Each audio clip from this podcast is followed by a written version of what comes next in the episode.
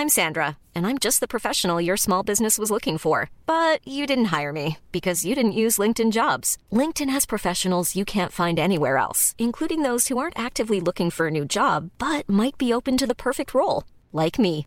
In a given month, over 70% of LinkedIn users don't visit other leading job sites. So if you're not looking on LinkedIn, you'll miss out on great candidates like Sandra. Start hiring professionals like a professional. Post your free job on linkedin.com/people today.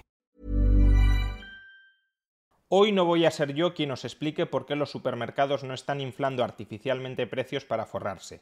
Lo va a hacer un ministro del gobierno de PSOE Podemos, Luis Planas, ministro de Agricultura. Cuando se dice hay márgenes extraordinarios, que yo pienso que no existen, sinceramente. Lo decía recientemente el Banco de España en un estudio al respecto. En España el sector de la distribución es tremendamente competitivo. La competencia entre los supermercados españoles es muy intensa y por tanto no existen márgenes extraordinarios. Pero ¿qué pasaría si algún supermercado subiera artificialmente los precios? ¿Cómo nos podríamos defender frente a él? Escuchen a Luis Planas. ¿Y sabe usted el mejor instrumento que tiene una, familia, un ciudadano, un usuario, si no está de acuerdo con los precios? Irse al supermercado de enfrente, que probablemente lo ofertará en un precio inferior, porque desde luego no hay concertación de precios al respecto. Con este gobierno el sentido común es algo heroico.